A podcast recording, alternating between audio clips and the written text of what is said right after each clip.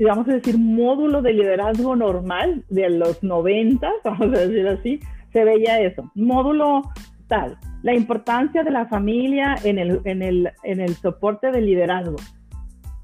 No, eso no era un tema. O sea, ¿por qué? Pues porque el hombre naturalmente se iba a trabajar y, y pues la mujer cuidaba a los hijos y entonces pues, no es una Hola, gracias por acompañarme a otro episodio de Lady Leaders, esta vez para conversar con una mujer que también ha sido rankeada como una de las 100 mujeres más poderosas de México en el mundo de los negocios, no solamente un año, sino consecutivamente desde, el 2012, según lo que nos cuenta durante la entrevista. Cintia es enérgica y además energiza justamente las personas que la rodean con su naturaleza extrovertida y con una personalidad bastante afable, eh, cosa que parece antagónica cuando la visualizas y la nombran en algunos artículos de revistas como la mujer de acero o incluso una mujer de acero en una industria para hombres, ¿no? Eh, la verdad es que es súper empática, es una consultora de corazón, le gusta que la gente hable y profundice para que llegue al meollo de un problema, por ellos mismos, obviamente. Según lo que ella misma nos comenta y según sus propias palabras, le apasiona muchísimo trabajar con equipos y además motivar a las personas a hacer más de lo que ellos creen que pueden. Es experta en comunicación, porque pues de profesión es comunicóloga, y además hoy dirige, como lo comenté antes, una empresa eh, siderúrgica, eh, una empresa que tiene a nivel mundial casi 200.000 empleados y es considerada la industria para hombres, ArcelorMittal. No esperemos más y acompáñame a escuchar esta increíble historia.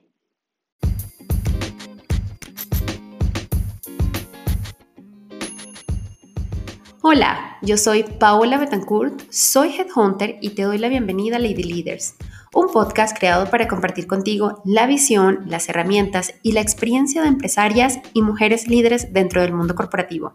Comenzamos. Cintia, bienvenida. Gracias por acompañarme en este podcast eh, que inició justamente para compartir historias tan bonitas y de liderazgo femenino. Eh, creo que tú tienes una historia muy interesante que contarnos. Una, ¿Será?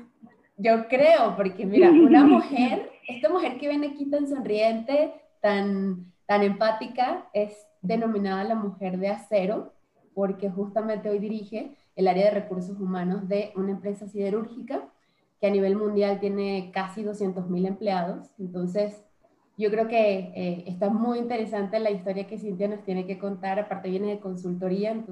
y bueno, bienvenida Cintia, gracias por acompañarnos.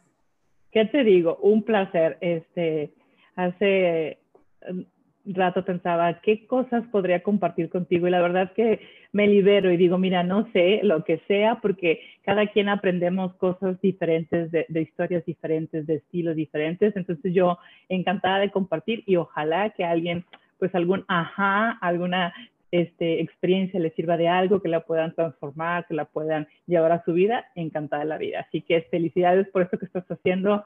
Estoy fan tuyo y bueno, cuenta conmigo esta y las veces que consideres. Yo soy tu fan.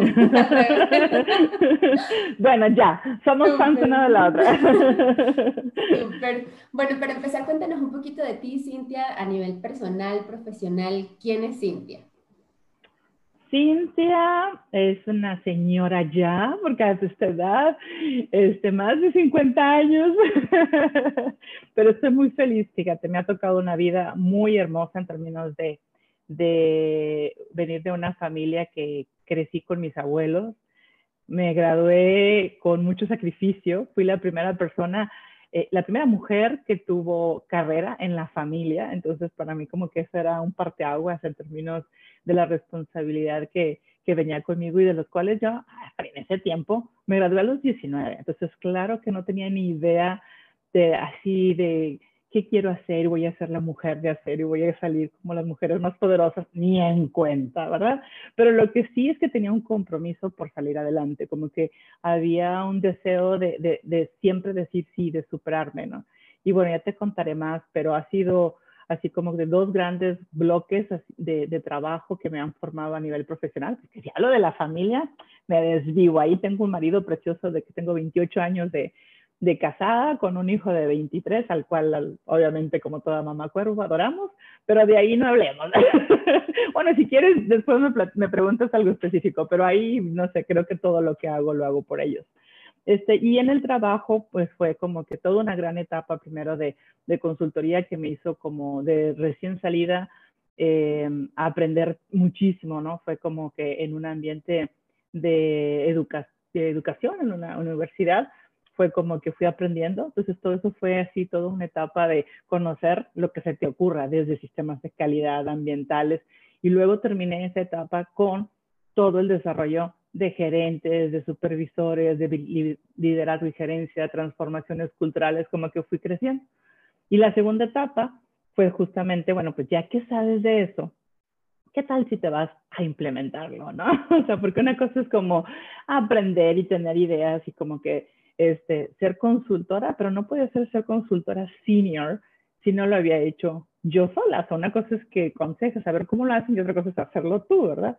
Entonces, como que tuve la oportunidad de pasarme a la empresa a, una, a un proyecto hermosísimo de cero, o sea, de hacer una, una empresa de cero, contratar al trabajador número uno y eso decía, esto es una este, oportunidad de oro, imagínate lo que, la oportunidad que tenía era implementar todos los sistemas y contratar a toda la gente como tú pensabas que debía de ser. Entonces dije, no, sí, aquí me cambio y voy a iniciar que todos estos conceptos y teorías ponerlos en práctica, ¿no? Entonces, bueno, y en esta segunda empresa, bueno, empecé con este proyecto de esta empresa y pues ya voy a cumplir justo eh, en unos pocos días 20 años, ¿no? Entonces, claro que, que mi carrera fue totalmente creciendo y avanzando y de la cual, bueno, pues hemos impactado cada vez más gente y, y pues más compromiso con esta situación ahorita tan difícil, pero, pero que muy contentos de, de poder impactar positivamente. En resumencísimo, eso soy yo. Pero aparte, lo que empecé como un proyecto lleva veintitantos años de, de experiencia. 20 cumplo. en la empresa 20, ¿verdad? Esta es esta que te digo. Y en, mi anterior eran 11, o sea, realmente tengo ya 31 años trabajando. Así que, oye, ¿cuántos años tienes tú? no, hombre, no te llego ni a la mitad. Pero eso sí, mira, una de las cosas que yo te puedo decir que me encanta, que adoro de mi personalidad es que me encanta aprender. O sea, eh, no, es como manía o no sé qué onda, siempre es como algo que no sé y ya es como, como si lo googleo, como si lo veo, como si lo estoy, como me meto, ahorita con todo esto de, de tener el acceso de todo a la, a la, mano, no, yo fascinado, o sea, en lugar de ver así como que otras cosas y a veces social media, sí la, sí la tengo y tengo de todas, ¿verdad? Este, pero, pero es porque me encanta, o sea, me, me, meto, en lugar de ver una serie o algo, de repente mejor me meto a tomar un curso de no sé qué, y un curso de no sé cuál, y hay un YouTube, y un tutorial, de verdad que me, me genera, así como hay gente que, no sé, el alguna actividad, algún hobby, ¿no? Y les genera mucha adrenalina positiva. A mí el aprender algo me genera adrenalina positiva. Y eso, pues me ha impactado positivamente, que entonces, pues como que siempre hay cosas nuevas, cosas eh, diferentes, y no como repetirte, ¿no? Sino que te da la oportunidad de, de, decir, ¿y ahora qué sigue? ¿Y ahora qué sigue? ¿No? Entonces, este, eso me ha mantenido vigente y eso creo que no solamente para el bien mío, que obviamente que yo lo disfruto mucho, sino de tu equipo, de tu organización, siempre es un valor agregado, ¿no? Claro, justamente tú vas sumando esos conocimientos que vas adquiriendo, como que los vas trasladando, ¿no? Justamente al equipo. Oye, justamente viene bien una pregunta por allí porque nos contaste tu historia de vida y, y carrera, pero súper resumido. Entonces hay que ir desgranando eso. Venga. Si hay tres momentos que tú dijeras, mira, son estos tres momentos los que definieron mi camino profesionalmente y también personalmente porque van de la mano, ¿cuáles tú crees que, que, que, serían o que tú dirías que son? Tienes mucha razón que dices, van de la mano, no, no, los, no los puedo separar, o sea, porque son de tu vida y tu vida está en un momento, pero también tiene que ver con el trabajo. Y si quieres tres, el primero que se me viene a la mente es el uno muy fuerte, que fue te decía hace un segundo, yo me quedé con mis abuelos. Y eh, cuando yo tenía, justamente un día antes de mi graduación de la carrera, eh, falleció mi abuela, que era mi, mi, mi, madre. Entonces me quedé como que sin nada. y había yo como trabajado o estudiado tanto tiempo, según yo, para poder, para poder ayudar a mi familia, para poder decir, ya, ya terminé. Porque mi abuela, como te digo que era la mujer, que era la primera mujer que estudiaba, ella cuando iba a entrar a prepa, me decía, ay, mijita, pero ¿por qué tanto estudio? Y yo, ¿cómo que tanto estudio? Ya apenas voy a empezar. Entonces, como que siempre tenía la necesidad de saber, ya cuando termine, para que vean que valió la pena, para que vean que valió la pena. Y cuando termino, o sea, ya me graduaba el día 24 de mayo, perfecto, me acuerdo, y el 23 de mayo fallece mi abuela. O sea, para mí fue así como un golpe muy fuerte de la vida, en términos de que, entonces, ¿para qué estudié o qué, qué pasó? O sea, en ese momento, obviamente, pues ahorita ya lo veo diferente, ¿verdad? Pero en ese momento me, me quedé, yo me sentía sola, literalmente como que sin familia, como sin trabajo, porque pues, sin escuela, o sea, es como que de repente de tener, ibas a la escuela, tenías tu casita, llegó es un, fue un día en el que desapareció todo, ¿no? Este, te quitaron para mí las fue, cosas que quizás te definían más en ese momento, ¿no? O sea, tu carrera, tu, tu familia. sí, entonces fue como que muy, muy duro, ¿no? En términos de decir, pero ese, pues vives el duelo y ese como volver a despertar en términos del duelo, yo creo que fue la primera inyección de, de, adrenalina que me sigue durando, ¿no? Es decir, a ver, yo dije que esto era para algo, o sea, que estaba estudiando porque quería hacer algo, bueno, va, ¿no? O sea, de ahora en adelante le voy a demostrar a mi abuela, aunque esté en el cielo, este, que valió la pena, ¿no? Y, y bueno, este, ahí después te cuento otra historia que una vez que, bueno, te la cuento de una vez para que cerrar ese ejercicio. Claro, Porque entonces yo, me, yo me la pasaba así, ¿no? Como que es para que mi abuela y mi abuela. Entonces mi, pues, mi abuela ni estaba, ¿no? O sea, pues yo nada más era una imagen como para que valga la pena. Y entonces ya grande me toca eh, de trabajo ir a, a un viaje a Europa hice una escala en París. Y entonces estaba yo ahí por primera vez, vi la Torre Eiffel y me paré abajo y así. Y yo decía, ah, o sea, yo estoy aquí por mi trabajo. O sea, la que no tenía, la que no tenía nada que comer, la que se quedó casi con una mano adelante y otra atrás. Y estoy aquí en París, en mi trabajo, viendo la Torre Eiffel. Y cuando volteo hacia arriba, hace cuenta que lo que se me vino a la mente y que lo recuerdo como tal fue, ¿ya estamos en paz, abuela? como que sentí como, ahora sí, valió la pena, ¿no? O sea, esa, sentí esa sensación de, y ni siquiera en mi vida había pensado, yo tengo que ir a la torre, ni tenía sueños de la torre, ni nada, o sea, no tenía, eso me tocó de suerte por el trabajo, ¿no? Pero el hecho de estar ahí me sentí como tan, tan en paz, ¿no? En términos de como, como de, esto ha sido, esto ha sido un excelente camino que me ha llegado, que me lo he forjado día a día, trabajo tras trabajo, angustia tras angustia, reto tras reto y alegría tras alegría, como el hecho de estar ahí yo sola, ¿no? O sea, este, había unos chinitos y le digo, por favor, tómenme una foto aquí, porque yo hecho, entonces, los chinos son buenísimos, tengo unas fotos padrísimas de ahí, ¿no? De, este, porque ellos, y yo estaba feliz, ¿no? En términos de sentir que como que cerró esa cosa que había iniciado cuando a los 19 años. ¿no? Ese fue un, un, buen momento, este, un momento muy importante que creo que generó este, pues mucha eh, como compromiso, ¿no? Eh, en términos de a nivel personal. El otro momento definitivamente fue también que cambió, fue el, eh, cuando tuve a mi hijo, ¿no? Creo que como mujer también el hecho de, de ser mamá se, automáticamente se cambian las prioridades. Y yo, como en ese tiempo estaba en consultoría, no, pues yo viajaba donde me mandaran, ¿no? Este, que ahora vas para acá y que ahora vas para allá. Y, sin problema, me encantaba con ese compromiso tan padre, tan, tan, este, sí, de verdad, y de aprendizaje, cada experiencia. Yo estaba fascinada. Después, pues resulta que me caso y este,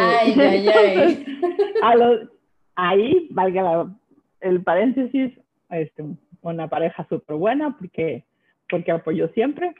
Pero este, cuando tengo a mi hijo, viene el asunto de cómo voy a seguir viajando así. Pues sigo en consultoría, no hay o nada más a las empresas que hay aquí en mi ciudad. Oh, es que, porque yo, no es que mi marido no me apoyara, sino que yo quería también estar con mi hijo, ¿no? Entonces es como, ¿cómo compagino eso, cómo compagino mi trabajo, las consultorías, el viajar y el estar con mi hijo, pues no se podía, ¿no? O, sea, de verdad que no, porque sí podía, pero no, no estaba en paz con ninguna de las dos opciones. Decía, bueno, pues ya no voy a ser consultora, ¿verdad? Ahora voy a ser asistente de consultor y pues trabajo aquí y este y para los consultores que vayan yo les ayudo y, y que se lleven sus cosas y hago diseños y que ellos vayan. Y yo no sabes como que yo no pues estoy trabajando para ser consultora pues como que ahora voy a ayudar no me sentía bien pero pero pues me sentía bien con mi hijo verdad terminé de decir no pero sí tengo más tiempo y si pensaba bueno este bueno entonces no me voy y entonces ahí que que mi marido y la familia me ayude con mi hijo, pues también no, porque, porque también quiere estar con mi hijo, ¿no? Entonces, pues, ¿cuánto voy a dejar? Ay, no, qué cosa tan espantosa. es, porque es como que te divide lo que quieres hacer.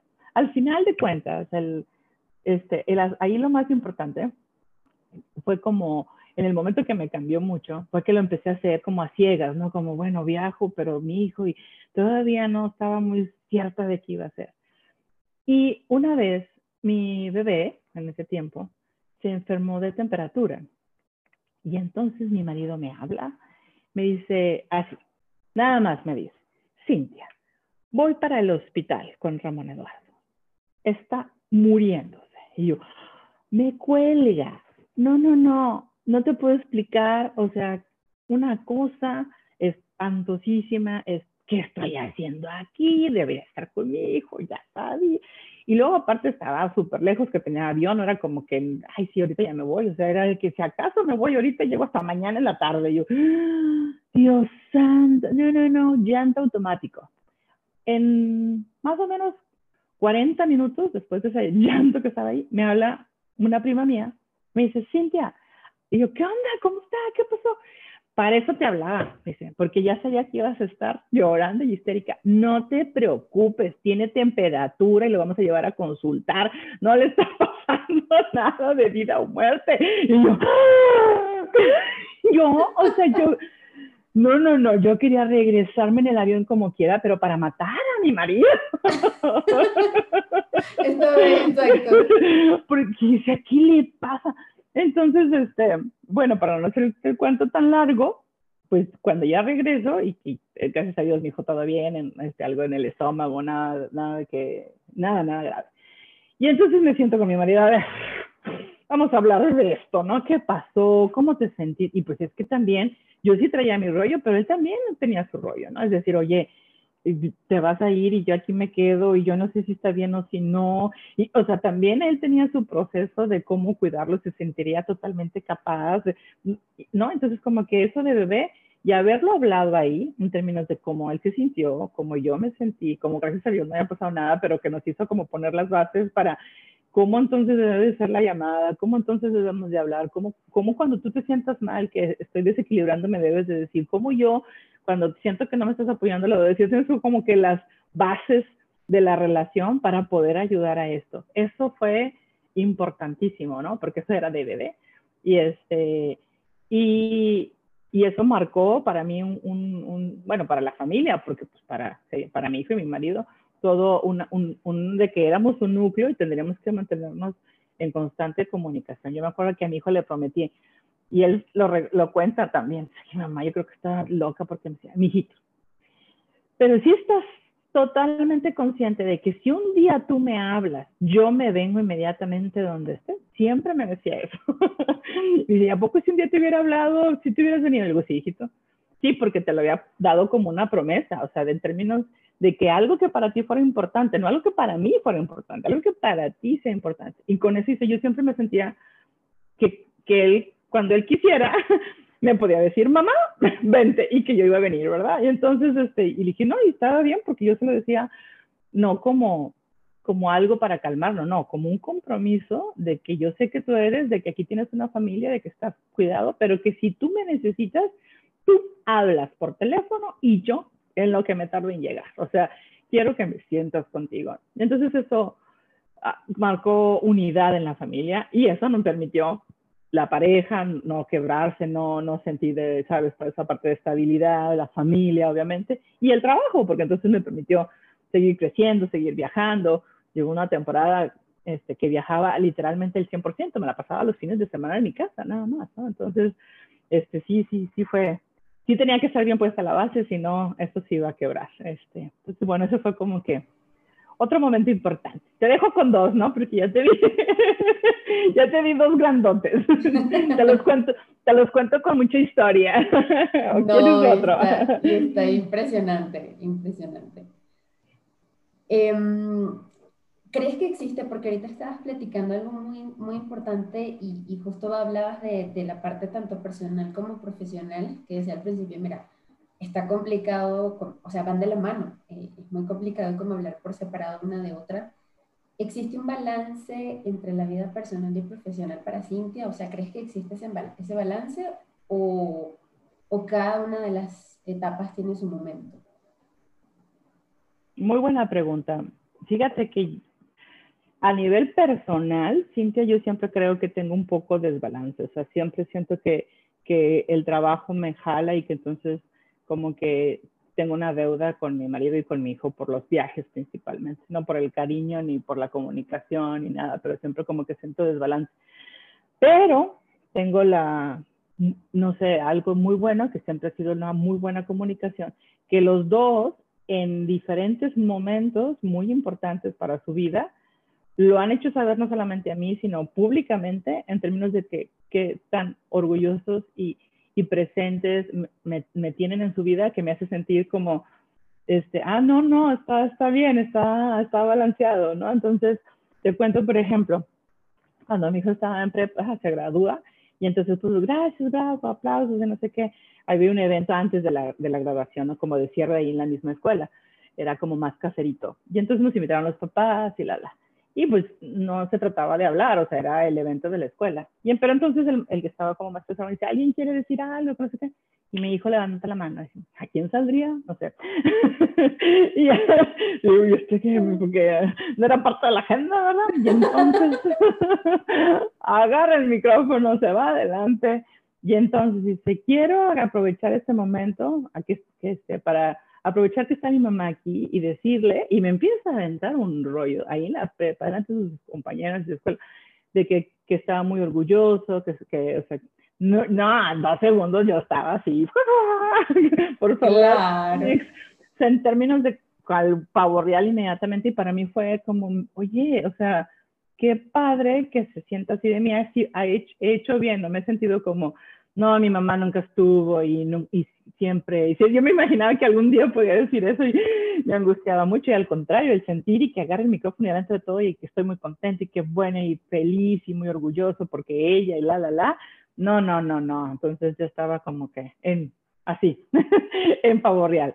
Y por ejemplo, una vez, ese es mi hijo, y la otra vez me, me invitaron a, un, a una conferencia este, en el TEC de Monterrey y entonces yo te platiqué una historia que me parece muy importante, y valga aquí la paréntesis, y estaba hablando de qué tan importante es el, el, el decirlo, el, el, apoyo, en este caso, de, de, de, los esposos para las esposas que trabajan, ¿no? Este, porque yo sé que se sabe y se, y, se, y se siente y todo, pero también hay veces hay que decirlo. Y les contaba que había yo estado en un evento de Mujeres de Acero, que es un, un proyecto que tenemos en la planta, y participaban las mujeres este, en, en, decir cómo habían cambiado su vida y todo a través de un programa de liderazgo. Y entonces invitaban a sus familias y les echaban porras como que a ver quién había hecho su mejor transformación y les, y les aplaudían y todo. Y estaba feliz como maestra de ceremonia. Y entonces cuando pasa una señora de estas de mujeres de acero y cuenta su historia y por qué le ayudó el programa de liderazgo y gerencia, que porque era una mujer de acero, le aplauden todos, ¿verdad? Obviamente, pero atrás y yo como estaba al frente lo veo, está su esposo. Y le grita desde allá, desde, o sea, porque era un salón, ¿no? cuando, pues obviamente en tiempos de pandemia, y entonces le dice, esa es mi vieja, cabrones. Y yo estaba enamorada del señor. O sea, porque, o sea, le está echando porras a su esposa de una manera abierta, así, pero así con todo el corazón. Yo dije, no, este Increíble. lo, lo, tengo que traer adelante y decir, o sea, y ponerlo, señor, y le invito a pasar cuando se terminó. ¿Y usted qué piensa? Y lo pasé, y felicidades a los dos, y la, la, la. y cuento esa historia en el simposio porque me encantó esa historia, ¿no? Y entonces termino mi, mi, mi participación, bravo, bravo, muy bien. Y entonces veo a mi marido que se para y yo, y yo mm". y agarro un ramo de flores que tenía. Dije, ah, qué lindo, me, me, va a regalar unas flores, como típico cuando terminas, ¿verdad? En lugar de que sea alguien del, de ahí del, del simposio, pues a, sea tu marido, pues qué tierno, ¿no? Entonces, este, va y se para donde había un micrófono y yo, mm". y me dice, bueno, como dijo ese señor, no de esa manera, pero damas y caballeros, mi esposa. Ah. O sea, no dijo, es mi vieja cabrones, porque no, no le daba para el lugar ni la, la, cosa, pero era el equivalente. Yo estaba que no me lo podía, o sea, fue súper sorprendente en términos de que me sentí igual que la señora de allá, de reconocida, ¿no? En términos de decir, vale la pena. Y creo que esas son esas cosas que, que me ayudan a sentir, bueno, no he hecho tan mal el balance, ¿no? Entre, que si no, este, no harían eso, no tendrían por qué hacerlo. Y entonces el sentirlos bien y oírlos que están bien y que te lo reafirman no solamente en tu casa o en tu intimidad de la familia, sino este, un poquito todavía más abierto, te hace sentir, bueno, voy bien, porque es, yo siento que es una de las preocupaciones de todas las mujeres que, que trabajamos y tenemos hijos, como que estar cuidando el balance y a veces no estás tan segura de hacerlo tan bien, pero eso ayuda, ¿no? Que las familias lo digan, que las familias lo apoyen. Y eso promuevo, ¿no? Este, que, los esposos, ¿cuántos, ¿cuántas veces le dijiste, oye, qué padre tu proyecto? ¿Qué, qué te, ¿Cómo te Oye, felicidades, ¿no? Es como, no, ella ya sabe que la quiero mucho. No, yo sé que ya sabe, pero díselo, ¿no? O sea, escucharlo también es importante. Obviamente, no es que, que, que, lo otro no funcione, lo otro es básico, el sentirlo, el que sea honesto, obviamente, pero el decirlo le da como, como que otro así, la cereza, ¿no? Que, que da al, pastel. Y eso, eso ha ayudado. Así que te puedo decir que, que es complicado, que estoy en la lucha con, permanente, pero que tengo señales de que llevo las dos cosas más o menos bien. No, y yo creo que, ¿sabes algo? Nos enseñas algo súper interesante eh, que me llevo de esta plática, y es que a veces tenemos ese miedo como mujeres de decir, bueno, pero si paso tanto tiempo acá, estás pensando inmediatamente mi hijo me va a reprochar, a veces esa parte de que mi hijo cuando está más pequeño y entiende menos de lo que comprende ya en una edad adolescente, el que mamá siempre estás trabajando o el que mamá me gustaría que hubieses estado aquí o ven ya a la casa, que me han contado mujeres, ¿no? Esa, esas historias. Pero yo creo que cuando ya están en una edad de mayor comprensión y tú has eh, sembrado todo lo que has sembrado, el caminito que has sembrado, justamente dándole el ejemplo, y ves ese tipo de cosas como la que dijo tu hijo y, y, y, alza la voz para decir, o sea, esta es mi mamá, con un orgullo grandísimo y con mucha razón, ahí te das cuenta, ¿no? Y dices, o sea, más que no, tú dices, bueno, no lo hice tan mal, pero es como, finalmente ellos entendieron que pues yo no estaba haciendo nada malo y pues no estaba con él porque estaba en una fiesta, estaba con él porque estaban construyendo un futuro para él igual de, de, de, esas personas que, que, tú escoges como compañeros de vida y, que se sumen a tu proyecto también, tú al de ellos igual, eh, porque para eso son finalmente un, un, un, life partner, ¿no? En que van contigo en ese caminito. Pero yo creo que eh, aquí se hace justamente realidad la frase de lo que siembras, eso cosechas, en, en tu caso y en el ejemplo que nos diste, ¿no?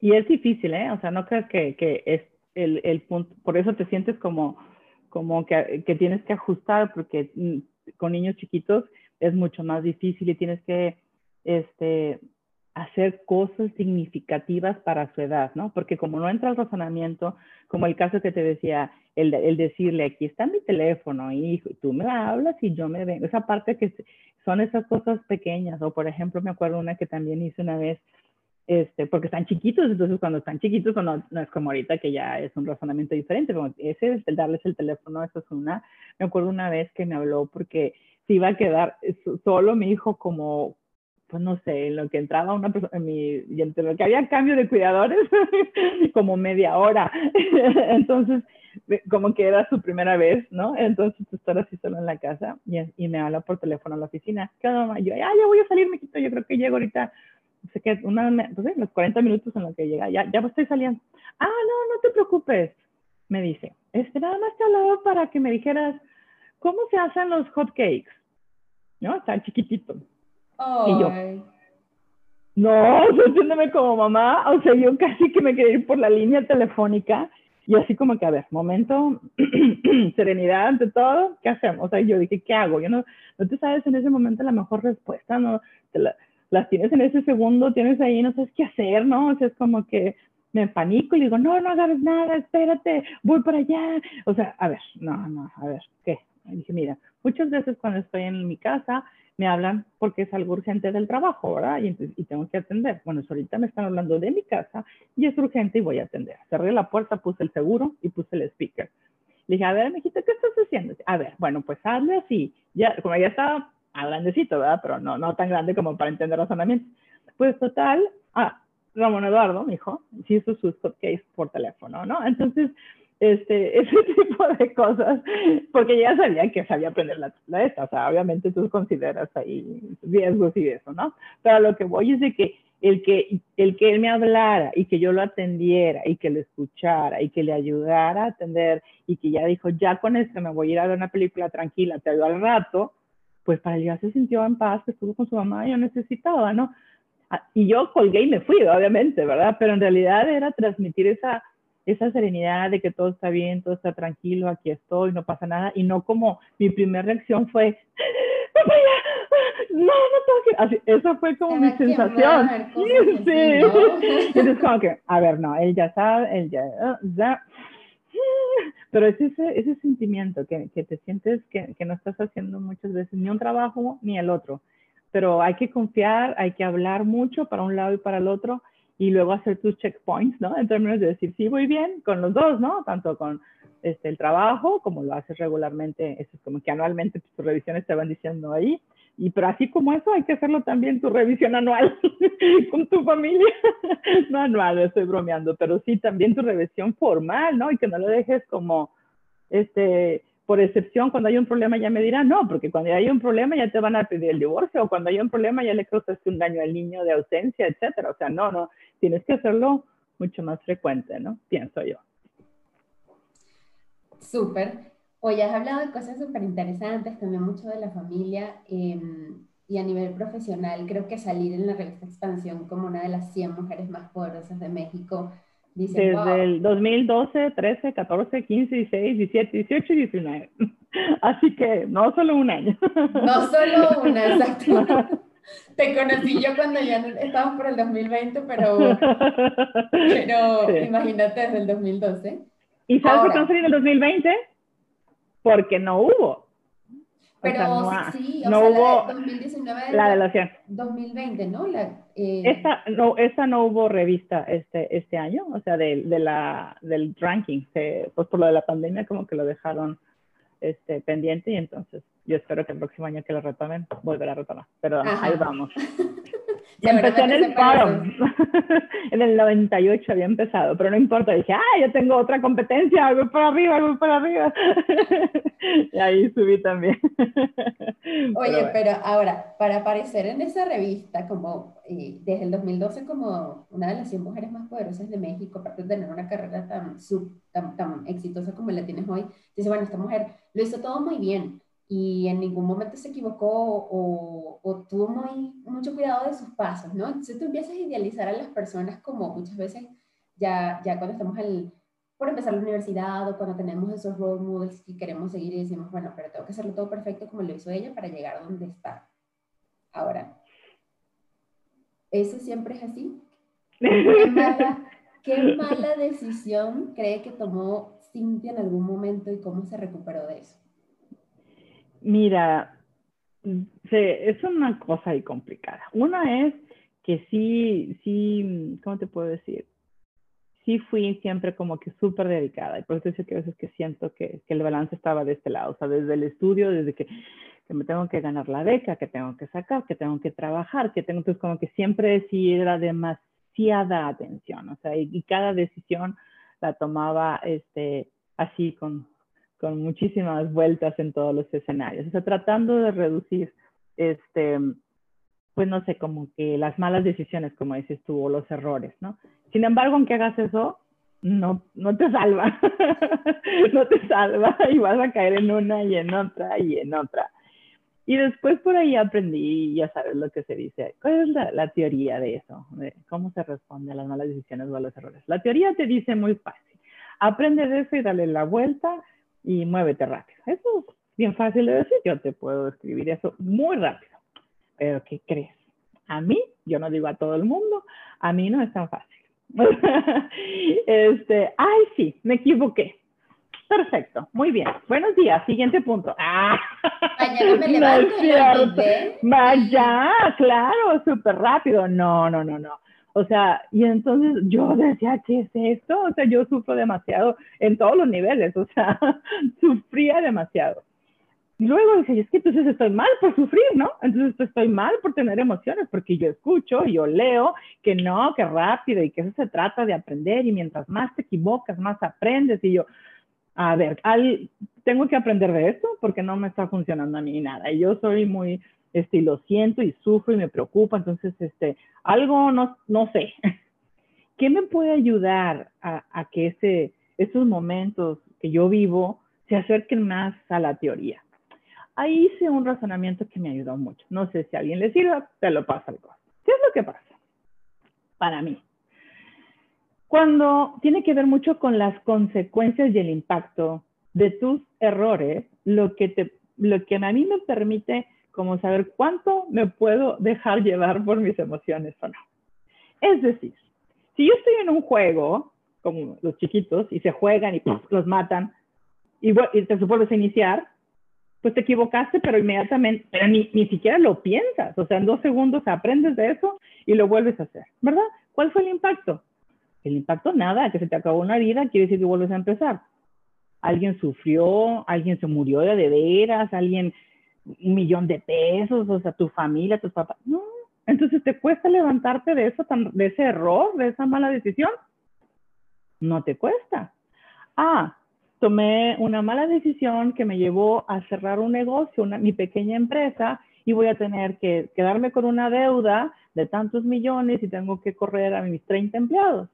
Ah, bueno, entonces al día siguiente me pongo, no, no es cierto, ¿verdad? O sea, entonces como que las consecuencias de tus malas decisiones son como el tiempo que te, que te vas a dar de permiso sanar. ¿No? Entonces, como que cuando tengo una mala decisión o un error, pienso en la consecuencia. ¿Cuál es? ¿Es pequeña? Pequeñito va a ser mi duelo. Tiene que ser pequeñito. No hagas drama. Por, hoy una compañera me dijo, Cindy, ¿cómo estás? Muy mal. Porque me reportan, ¿no? ¿Qué pasó? Yo, ¿qué pasó? Me dice, no, es que el mail que íbamos a mandar y no salió. Y, y, y yo, ¿y quién sabía ese mail que ibas a enviar? Que no, pues era el plan o sea, era un plan de ella que iba a tener que enviar un mail masivo y no salió a la hora y tenía su drama. Yo, este, eh, pues no, ¿verdad? Ese no es un drama. Las consecuencias, de eso es nada. O sea, ni, nada más tú que sabías que tú le ibas a enviar en la mañana, es la única que se da cuenta, porque yo, yo que soy tu jefa, ni sabía que le ibas a enviar hoy en la mañana. Entonces, si lo envías el masivo en la noche, te diría, bravo, muy bien. O sea, consecuencia cero, baja a tu estrés. O sea, es, es nada. Yo creo que así, en la medida que por eso las personas a nivel de liderazgo que van creciendo, las decisiones pues son de impactos mucho más grandes, e impactas gente, impactas millones, impactas, ¿no? Entonces, en ese sentido, hay una frase que se usa en inglés, ese, it's okay not to be okay, que se utiliza mucho para decir, sí, te, da, te das permiso de tener las emociones que tengas que tener en ese, de acuerdo al impacto, ¿verdad? En términos de decir, si si tienes esa deuda, si tienes, si cerraste tu microempresa por un error, no por la pandemia y cosas así, que también por la pandemia se vale el, el, ¿cómo se llama? el duelo, ¿no? Pero si fue por un error tuyo, pues es como que, discúlpame, déjamelo vivo, déjamelo aprendo, déjamelo digiero. Y ahora sí, ya lista, y hay que salir adelante, ¿no? O sea, no es como que tampoco ya nunca en mi vida voy a hacer una empresa, porque no, tampoco, no, no hagamos drama, o sea, ¿de, de qué tamaño? Entonces creo que, que, la, que eso me, me ha ayudado. Ni, ni, pensar que no, o sea, que no debes de, no debe ser nada. O sea, si es como tú te sientas. Pero piensa, si te sirve, piensa en las consecuencias para que trates de disminuir el tiempo que le inviertes a las emociones para que trates de aprender lo más rápido posible y puedas dar vuelta a la página.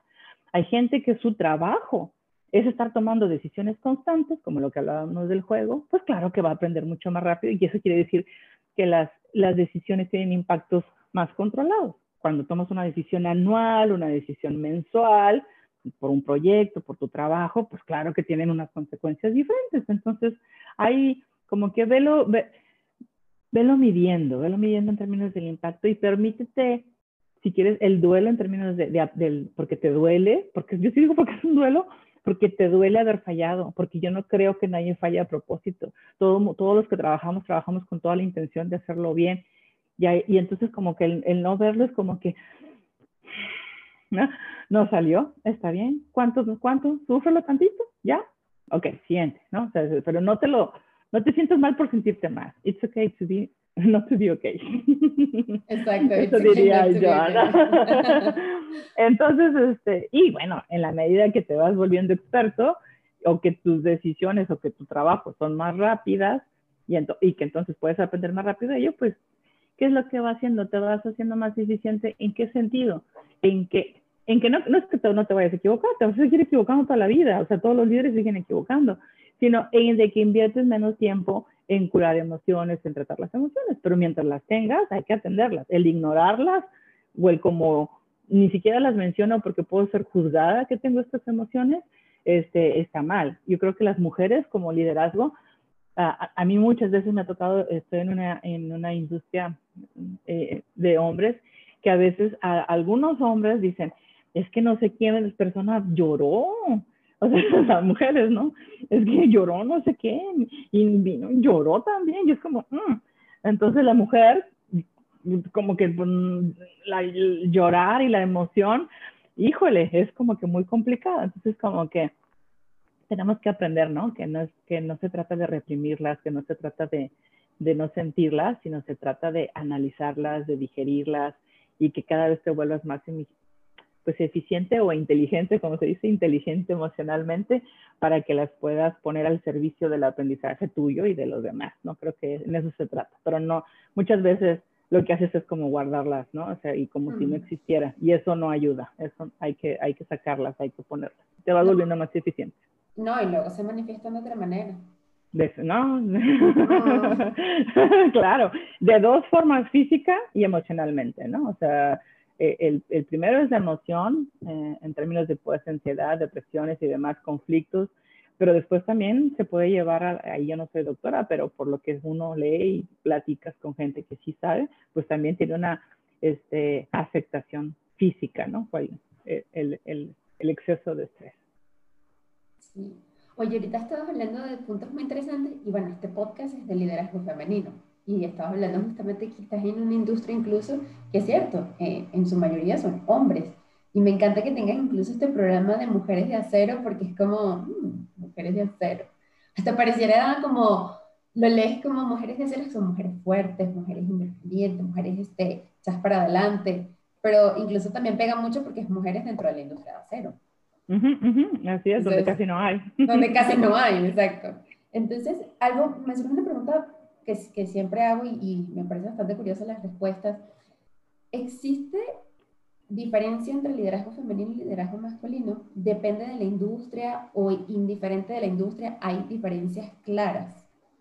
¿Cuáles serían? Mira, yo creo ahí tengo ahora sí que grandes amigos que hemos hecho debates de café y demás y todo tiene que ver con la semántica qué definas como liderazgo, qué definas como liderazgo femenino. Entonces, si defines el significado, te vas a poner de acuerdo.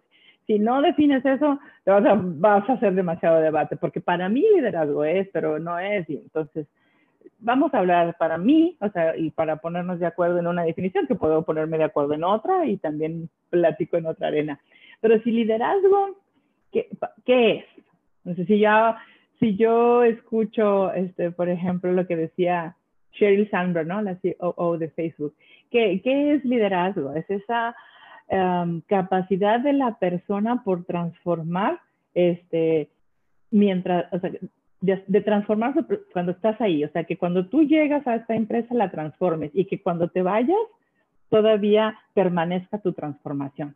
Si eso es el significado, que pueden ser otros, este, Sanger dice, es, es la comunidad eh, humana que, que, tiene la capacidad de transformar el futuro. Entonces, si esos son los significados de liderazgo, pues entonces no importa si lo hace un hombre o una mujer, es la capacidad de transformar y de que tu legado y que se haga o que lo hagas en conjunto, que eso me gusta mucho la parte de Senja porque es en conjunto, no es tú sola. Si no se quedaría como un idealista o como un soñador. Si es líder es porque tiene un equipo que hace que se transfiera, que se, que se cascadee este, este objetivo o esta transformación.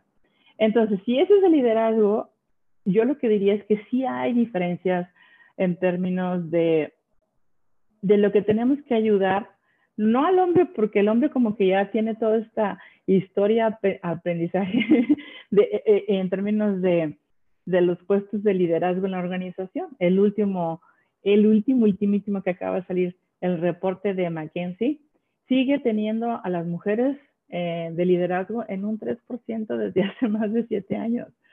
Entonces, pues como que digamos que si tú me preguntas, ¿tienes que hacer algo para enseñar a los hombres algo específico? Pues no, porque ya, ya está, o sea, ya, ya hay mucha historia, hay mucha documentación, hay muchos trainings de cómo, cómo ayudar. Este, y pues por eso, ahora sí que tantos cursos y desarrollos de liderazgo que hay de miles de formas. Pero lo que poco a poco siento que debe crecer es cómo ayudar a las mujeres a llegar a ese liderazgo. Y hay cosas que, que todavía no estamos en una equidad de género, este, así como muy normalizada, que siento yo que sí tenemos que hacer diferente para las mujeres. ¿Para qué? Para poder ayudarlas, porque si fuera tan automático, pues no tendríamos el 3% de mujeres, ¿verdad? O sea, algo te está diciendo, mm, creo que hay que hacer algo especial, porque así de, de, históricamente ya hubieran llegado, ¿no? Ya sería 50, si somos la población 50 y 50, pues deberíamos de tener una equidad ahí normal. Entonces, ¿qué algo estamos haciendo o algo tendríamos que hacer diferente para que lleguen más mujeres a esas posiciones?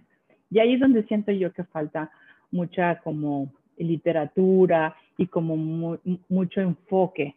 Te explico por qué.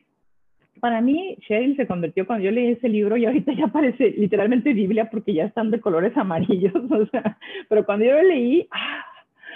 o sea, fue como un parteaguas eh, allá en el 2013, fíjate, en el 2013, este, porque era como un, un compendio de muchísimos estudios que te, todo te lo citaba con estudios de, muchas universidades, de qué tips debería de tener la mujer para llegar a, posiciones de liderazgo. O sea, no estaba hablando de la mujer como mujer y no estaba hablando de liderazgo como tal, como neutral, estaba hablando de las mujeres, ¿no? Y había cosas que yo decía, ajá, a mí me pasó esto, ¡Ah! sí, a mí también me pasó, ah, que yo, siendo una experta en liderazgo, en términos, bueno, pues no experta, pero al menos conocedora de estos temas de liderazgo, es experta nadie, ¿verdad? Pero bueno, al menos conocedora, no lo había sentido como, ajá, ajá, ajá, ajá, como esto que estábamos hablando. ¿Qué pasa con el, que si tu bebé y que si tienes que ir y que si no y que te sientes así? Este tema que acabamos de hablar, o que la pareja, el rol que debe de jugar, ¿en qué vamos a decir, módulo de liderazgo normal de los 90, vamos a decir así, se veía eso. Módulo tal, la importancia de la familia en el, en el, en el soporte del liderazgo. No, eso no era un tema. O sea, ¿por qué? Pues porque el hombre naturalmente se iba a trabajar y, y pues la mujer cuidaba a los hijos, y entonces pues, no es una necesidad. Y no entraba el hombre antes en esas cosas de decir, ay, es que me voy. Entonces, como que no, yo soy el proveedor y cuido por mi familia, y como que los roles estaban en esa historia, ¿no? Entonces, toda la, la historia del liderazgo está como que muy así, pero todos estos tips de cómo hacerlo, de cómo manejarlo, de, de cómo negociar, de cómo con esta perspectiva de mujer, creo que falta, ¿no? Entonces, de ahí surgió Mujeres de Acero.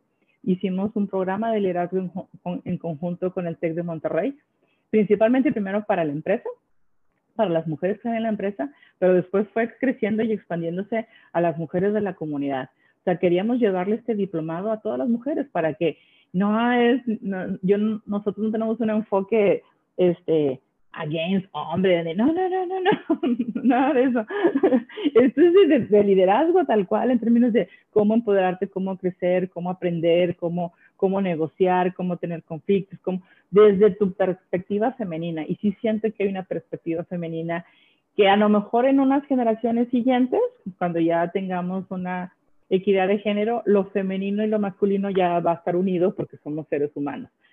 Hoy por hoy todavía no, excepto ahí vamos, ¿no? ya cuando exista el 50 y 50 de mujeres y hombres en las posiciones de liderazgo, seguramente habrá estudios y literatura y cursos y todo para hombres y mujeres igual y, tendrán esa capacidad. Hoy por hoy siento que nos falta hacer muchas cosas, ¿no? Y si tienen chance y no han leído ese libro, les se los recomiendo de subrayar, pero así con notas, ráyenlo, cómanselo, dijéranlo, porque tiene, yo lo, es como, ¿por qué les digo la Biblia para mí? Porque es como eso, como que cada vez que la vuelves a leer, te dice otra cosa, porque estás en otro momento de vida, quizás algún capítulo o alguna cosa que leíste no te dio sentido en esa, pero en otro momento de vida es como ¡ah! tienes súper razón y hasta te interesa y te puedes ir a estudiar el, el, el, estudio que ahí viene, ¿no? Cómo venderse, cómo negociar sueldos, cómo todo ese tipo de cosas que dices tú, es cierto, las mujeres somos así.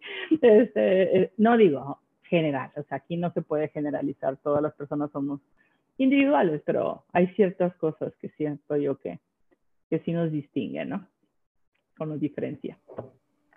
¿Y cómo encajas tú justamente? Porque yo, ahorita diste la definición que para ti funciona de líder, porque, o sea, ¿cuál es que tú adoptaste? ¿Cómo encajas Cintia en esa definición hoy, eh, llevando una compañía como lo es ArcelorMittal? Cuando me preguntan así como que qué he hecho en ArcelorMittal o qué he hecho en mi vida o qué hice, siempre repito lo mismo, que es cuando siento que cambié algo, cuando esto no estaba y Así es como que pudimos hacerlo. Em, eso es como que para mí es e, lo mejor. Y va desde las cosas más pequeñas hasta realmente trascendencias. Te pongo un ejemplo. Mm, una de las cosas primeritas que hice, nosotros en la empresa daban becas para los alumnos, ¿no? Para los hijos de los, de los eh, empleados que tenían mejores calificaciones. Y entonces yo, ay, qué padre, qué bien, ¿cómo lo hacen? No, pues este, entregan sus calificaciones y se hace el comité y entonces a los niños que tienen pues mejores calificaciones, la verdad, se les entrega esto a los papás y así se hace. Y yo, mm, ok, así no le vamos a hacer.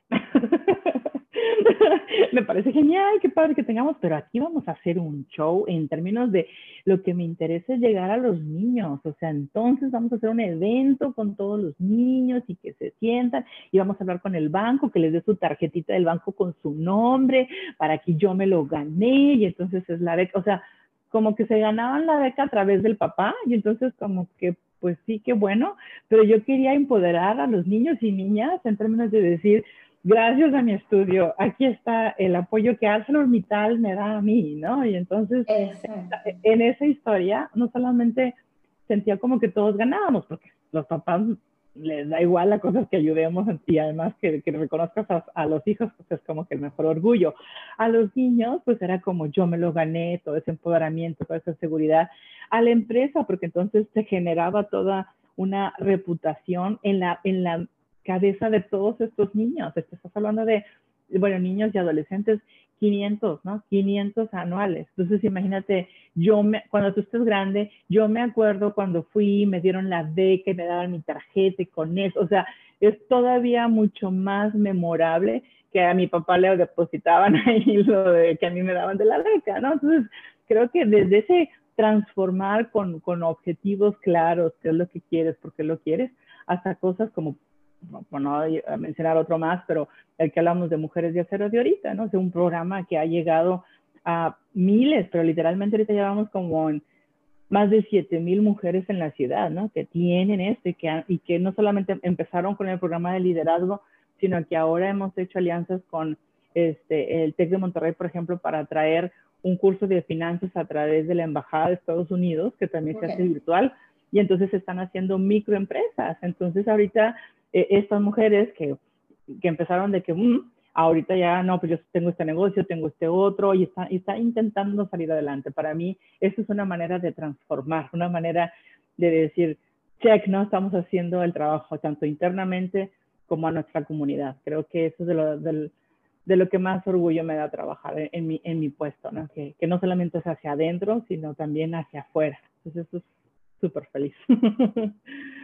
Totalmente, pues O sea, es como tu, tu es, esa, esa parte donde uno se siente orgulloso porque uno hace un cambio, o sea, y se ve transformado en, la vida de otras personas. Y, estoy de acuerdo contigo que cambiaste ese programa de niños, porque total, así se lo depositan al papá y luego el niño ni se entera que es la beca. ¿Quién sabe de qué habrá pasado por ahí? me encanta, me encanta. Parece pequeño, pero la verdad es que cuando esos niños crezcan, realmente vemos el, el, el cambio que generó ese, ese, ese, pequeño... Es que tienes que cuidar también como, como pues, responsable, por ejemplo, en este caso, tienes que cuidar el dinero y los presupuestos y todo. O sea, es decir, ¿cómo haces? Como el caso de las becas para mí fue sin gastar un peso más en términos de decir, de becas o de número de becas o de más dinero, cómo simplemente lo reinventas y que tenga un beneficio súper mayor, ¿no? Creo que, que ese es el reto de, de, de, los que estamos ahí. Tenemos que estar inventándonos nuevas cosas, nuevas formas que tengan un mayor beneficio, un mayor impacto y desgraciadamente porque así está ahorita la, la industria y la pandemia y todo eso siempre es con un poquito de, de menos recursos, de, de, la economía está muy...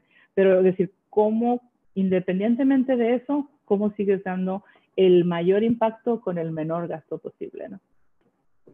Total. Oye, Cintia, y también hablando un poco de, de, de, de ti, tú, no sé, por la historia que, que, nos contaste y también yo, yo conociéndote bien, tú ni sabías que ibas a terminar ¿no? en, en, recursos humanos y que se iba a ser tu área, o sea, como que no era algo que te habías propuesto desde el inicio.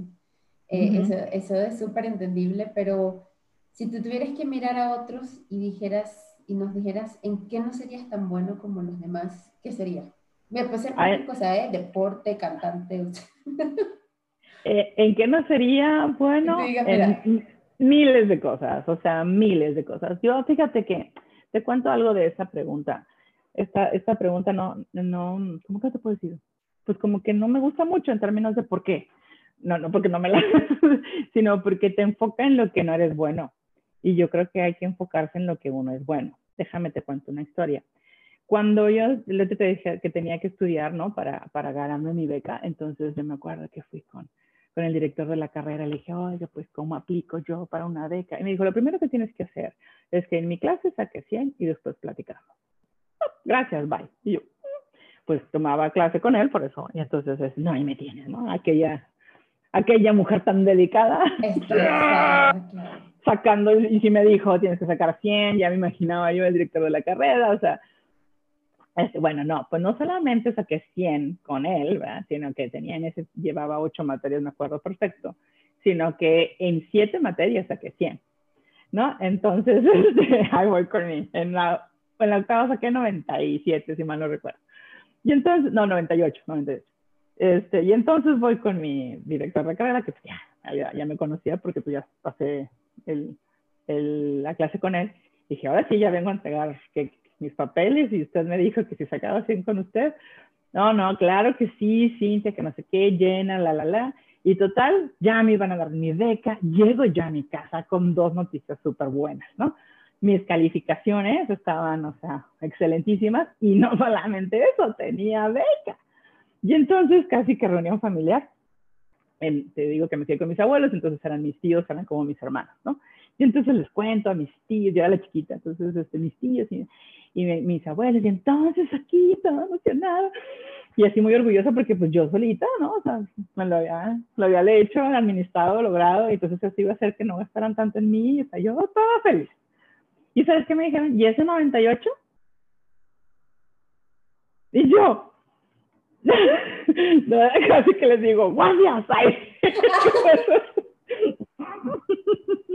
y yo, no me gustó, y lo, tan así que hoy por hoy, que ya pasó hace mil años, todavía me acuerdo de, y ese 98, o sea, ¿qué les pasa? O sea, no está bien eso. Obviamente no entendía qué significaba eso, ya después con el tiempo aprendí de un concepto que se llama eh, indagación apreciativa en psicología te lo paso al caso de ustedes, de ustedes ahí les Yo no soy psicóloga, pero lo aprendí una vez. ¿Qué quiere decir eso? Que voy a indagar, voy a, voy a averiguar en qué eres buena o qué cosa sucedió bien y eso lo voy a potencializar. Así de sencillo. Entonces, como que yo creo que ahora ya sabemos más de eso cuando, cuando hablamos, por ejemplo, de que los niños, que si el niño es más artístico, pues que le des clase de, guitarra y etcétera, para que lo mandas al cumón, de que déjalo y con que pase ya está bien. Al, que es muy matemático, pues mándalo al cumón ya, ya, ya, y que vaya a las este, olimpiadas de matemáticas y todo, y no lo metas a bailar en la, en la asamblea, ¿no? O sea, como esos niños de que mm, no bailo, o sea, pues es como no, o sea, no, no se trata. No bailo y no quiero. sí, o parte, ¿no?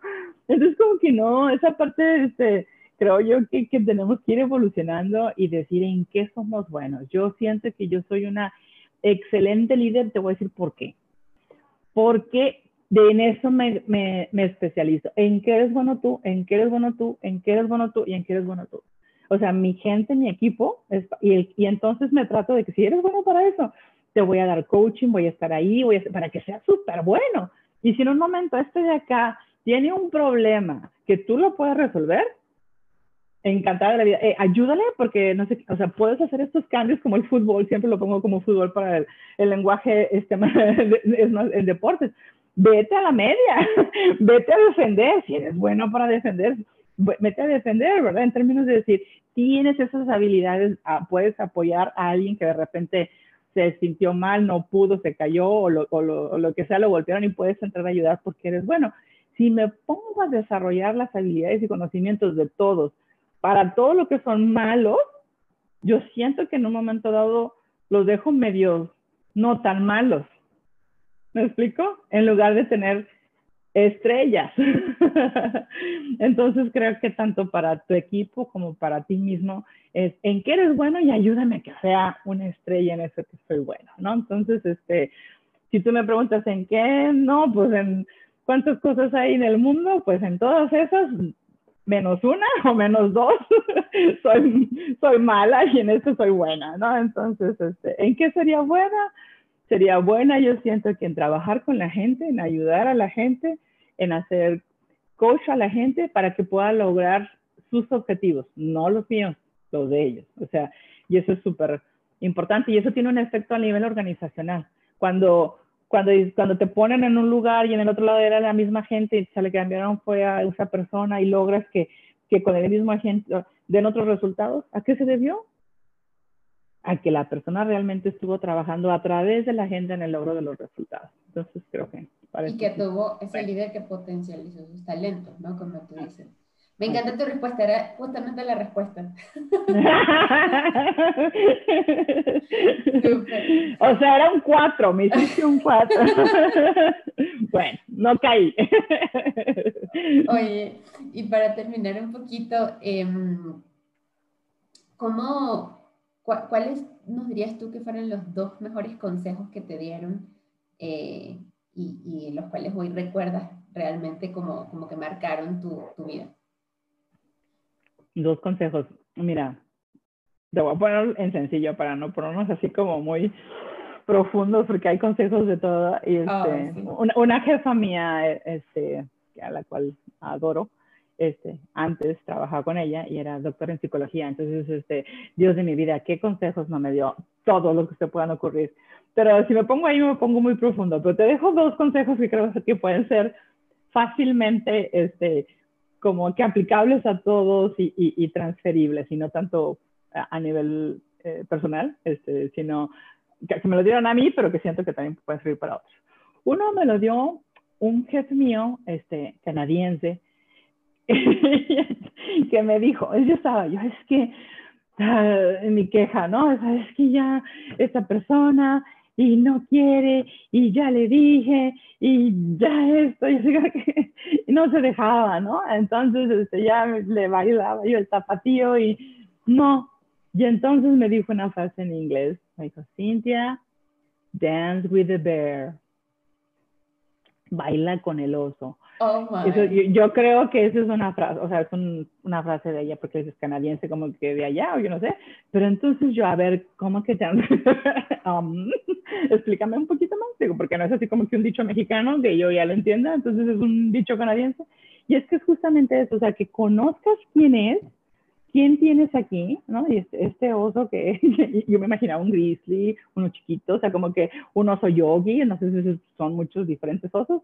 entonces, identifícalo, exacto. Van muchos osos. Exacto, y entonces con esa cosa que no puedes, baila a su ritmo. Entonces, si es un osito, ¿cómo vas a bailar? Si es con yogi, ¿cómo vas a bailar? Si es un oso grizzly, ¿cómo vas a bailar? Y baila con él. O sea, tú tienes que hacer el ejercicio de conocerlo, de reconocerlo y de llevarlo a donde el objetivo común sea el acuerdo, ¿verdad? Entonces fue como, ok, entonces siempre cuando siento que hay alguien que, que, que como que no, no vibramos en la misma cosa, no estamos alineados, me sirve mucho como, ok, dance with the bear, ¿no? En términos de decir, a ver, entonces, ¿quién es esta persona?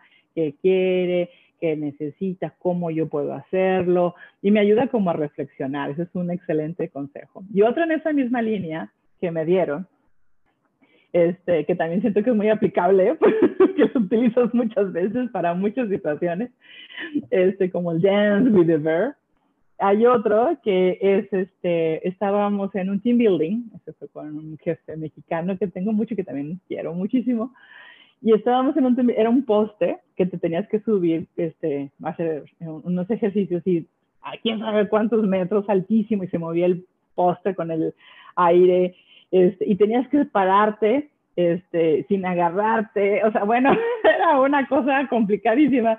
Y entonces, este, yo estaba, como soy diestra, pues entonces estaba, quería, al final quería subirme con mi pie derecho y lo volví a intentar y no, no podía.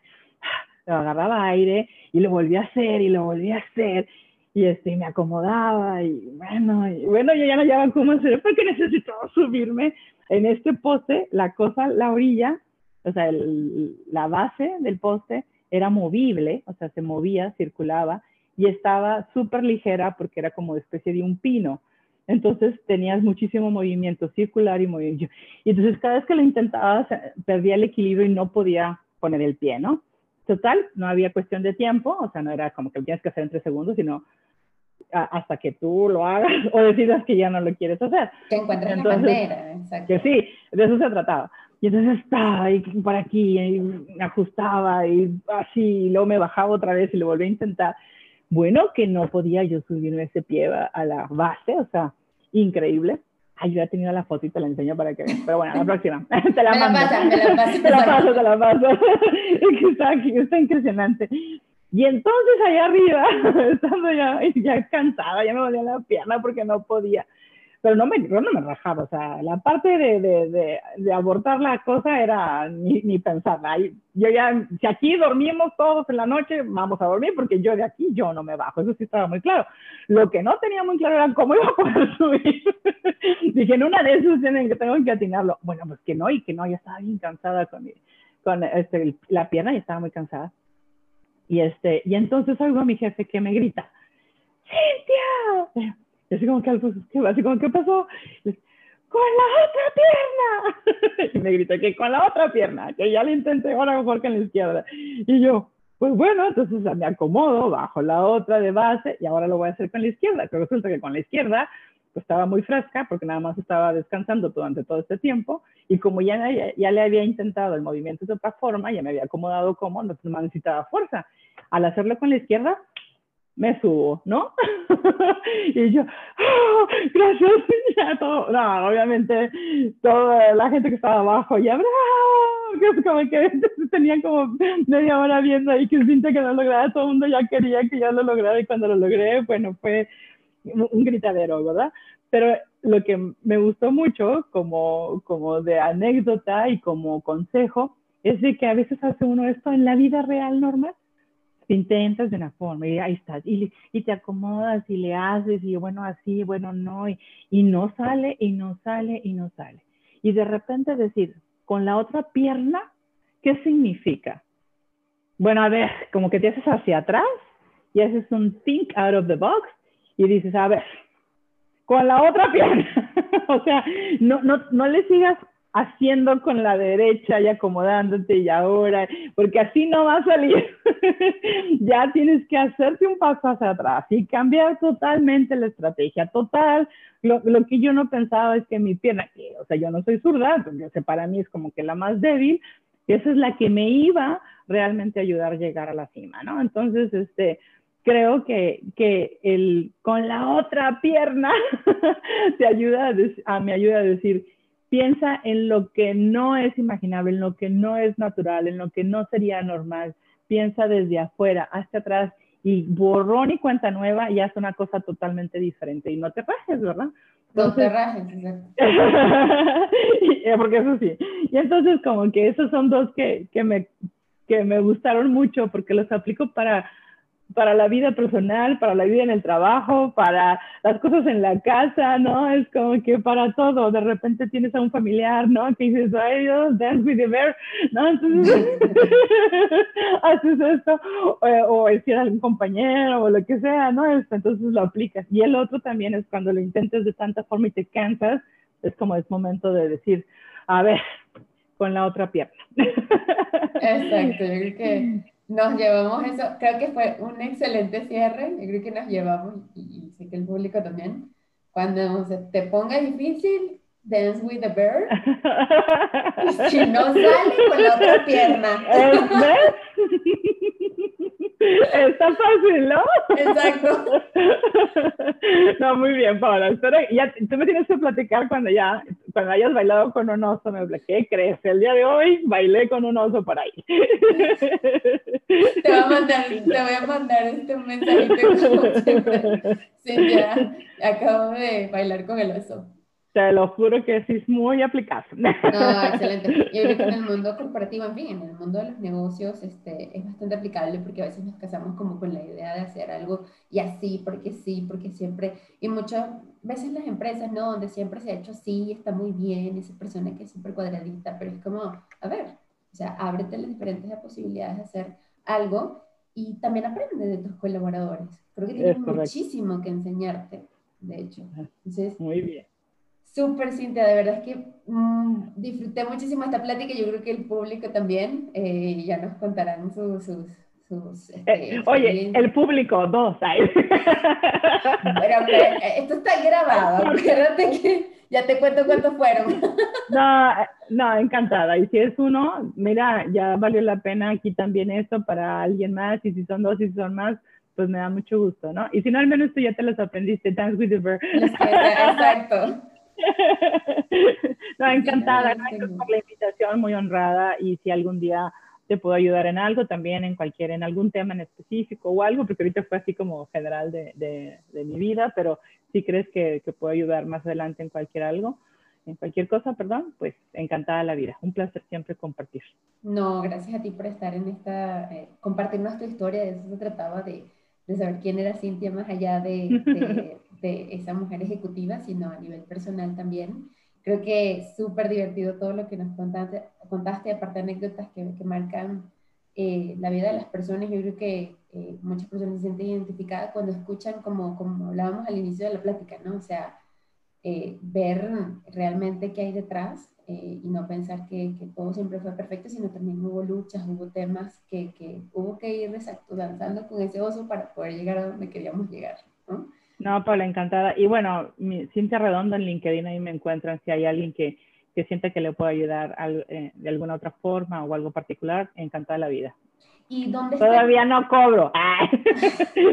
Todavía, todavía. no cobro. No, no es cierto. Es, es por el placer de. Yo siento que es como cuando das, quien más gana es quien, quien da, ¿no? Entonces, eh, encantada la vida. ¿Qué me decías, perdón? de mm, el grupo de mujeres de acero, ¿dónde está? ¿En LinkedIn o en qué red social? Eh, mira, en LinkedIn en Cintia Redondo, ahí vas a encontrar el link, pero también puedes directamente en Facebook, Mujeres de Acero, y ahí están unas historias increíbles, lo que estamos haciendo, aprovecho y el gol, este, eh, porque pues ahorita como todo es virtual, entonces lo que antes se hacía es presencial, ahorita es virtual y tiene la ventaja entonces de que de otra gente que no sea de la comunidad local lo puede acceder. Tenemos eh, bastantes webinars, invitados y cosas, vayan y, veanlos por ahí y, estamos encantados de ayudar a la comunidad en general. Así que tenemos dos grandes proyectos, que es Mujeres de Acero y otro que es Cultivando Futuros, que hacemos con Child Phone para la comunidad, que también ahí lo pueden buscar en mi, este, en mi LinkedIn como los, los proyectos en los cuales participo. ¿Y este, Esto de, cultivando, cultivamos futuro es para, o sea, es para una comunidad particular o de qué se trata el proyecto? Sí, Cultivando Futuros es un, un proyecto que hicimos eh, con la comunidad que están cerca de la mina y estamos ayudando al desarrollo infantil en desde 360 grados, ¿no? Del cuidado de su crecimiento desde la temprana edad hasta ahorita estamos llegando, ya graduamos a gente con prepa en, en línea, ¿no? Entonces, para, para el desarrollo de, de, la niñez, pero que se ha convertido ya en la niñez adolescencia. Ya porque hemos También está muy padre, ahí lo pueden ver. Ok, buenísimo. Cualquier cosa lo vemos en tu LinkedIn para, para saber un poquito más en qué andas Cintia por allí. Ahí, ahí verán. Vale, un placer, Paola. Gracias, a todos. Buenas noches. Bye, bye. Bye.